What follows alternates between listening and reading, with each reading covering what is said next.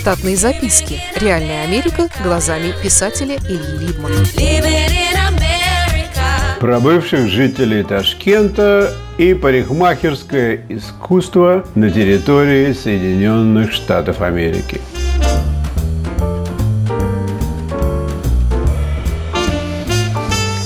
Однажды, в минуту крайней душевной слабости, мой сотрудник сказал мне, что если у него опять перечиркует всю работу, то он этого не вынесет, а пойдет увольняться по собственному желанию.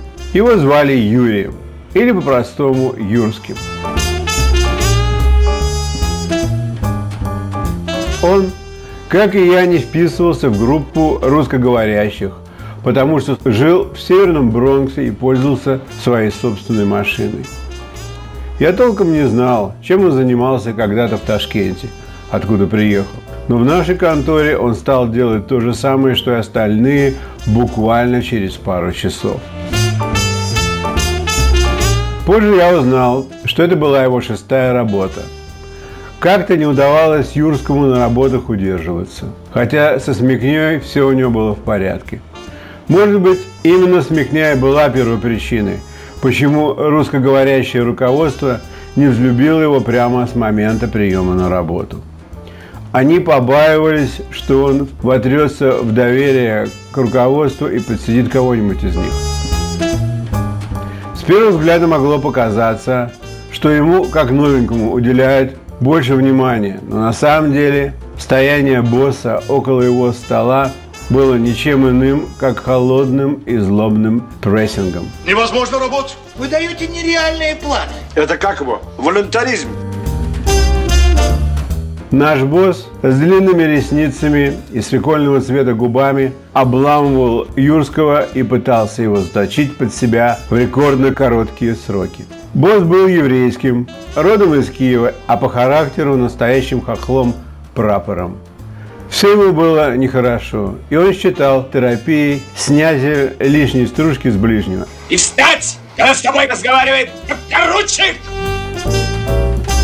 Юрский был смышленым, невысокого роста, смуглолицым человеком из Ташкента, да еще он понимал восточные языки. Этих параметров было больше, чем достаточно выделяться в плохую сторону. С другой стороны, босс радовал за Юрскому, как легкой добычей. Ведь работу тот выполнял хотя и по-своему, но качественно. При этом якобы давал ему причины для шумных разборок и унижений. Я говорил Юрскому, чтобы он не обыгрывал босса в пинг-понг, прекратил общение с американскими инженерами и не приносил на работу англоязычные газеты. А читал бы, как все, расчлененные по листам, довлатовское новое русское слово, на что Юрский говорил во всеуслышание, что брезгует брать в руки газету – которые только что принесли из туалета. Короче, он типа противопоставлял себя всему обществу с нежеланием читать после туалетное довлатовское слово. Мне тогда все это было не смешно и не слишком дико. Возможно, потому что и сам я тогда был под прессингом от босса и находился в крайней аппроксимации к месту описываемых событий. Есть такой способ в кинематографии, когда один из зрителей, правдолюбцев, настолько проникается несправедливостью, происходящей на экране, что встает со своего места и влезает в действие на экране. Так вот, для меня тогда жизнь представлялась не слишком удачным фильмом, в который кто-то меня втиснул по неволе, и мне приходилось хоть как-нибудь подыгрывать и ждать с нетерпением, скорее бы лента это кончилась.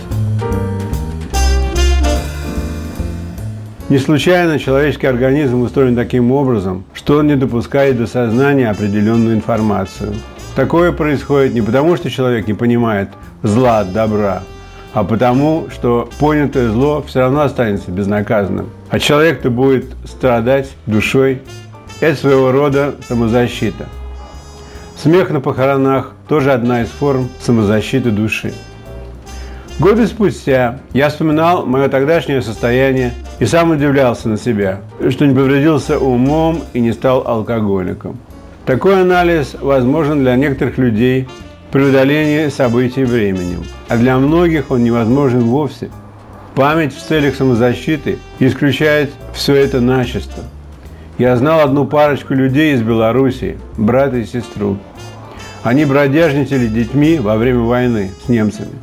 Сестра помнит многое, а брат только, что они всю войну пасли каких-то коз.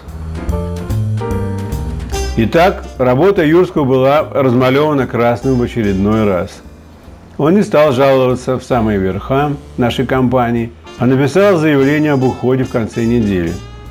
Все узнали про это непонятным образом и смотрели на него, как на прокаженного.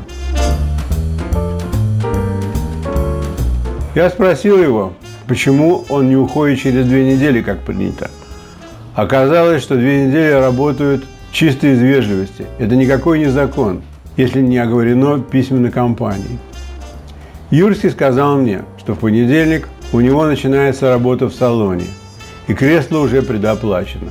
Оказалось, что Юрский ждал несколько месяцев, чтобы купить кресло в какой-то парикмахерской. В оставшиеся до конца недели деньки он мне рассказал, что люди в Ташкенте к эмиграции готовились основательно. Многие из приезжающих понимали, что быть просто инженером, врачом или учителем музыки было недостаточно. Поэтому собиравшиеся за границу осваивали другие специальности. Становились парикмахерами, сапожниками, массажистами и прочее.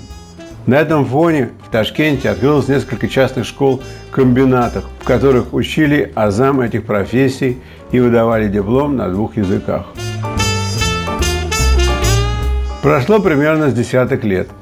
Я работал тогда на Манхэттене, на 42-й улице у Центрального вокзала, который представляет из себя не только место, куда приходят поезда, но является и довольно центральной точкой, где можно провести качественное время за ланчем или обедом, сходить в железнодорожный музей, посетить десятки бутиков и магазиков на любой вкус, попить пиво за просмотром спортивного матча, отремонтировать и почистить одежду, обувь или даже зубы, купить или заложить бриллианты –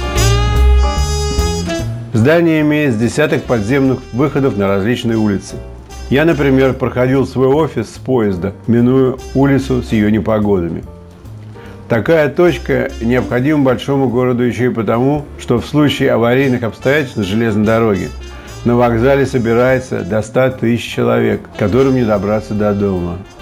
Многие из них просто садятся на пол и ждут погоды, а другие находят себе занятия по душе, вплоть до массажных кабинетов с хэппи-эндингом. Люди в моем офисе стриглись и чинили свою обувь на центральном вокзале у людей из Ташкента. А я как-то упускал такую возможность. Но потом, когда переехал на Лонг-Айленд, стал ходить в местную парикмахерскую, где мастера были молодыми мужчинами из Ташкента. Парикмахеры всегда были заняты. Кроме стрижек и бритья, они очень бодро обсуждали с клиентами вопросы спорта, политики и религии, а также знали все самые последние сплетни и анекдоты. Были они далеко не бедными, судя по машинам, которыми рулили. Работали они сами на себя. Рентовали кресло у моего старинного сотрудника Юрского, очень неплохого дизайнера когда-то.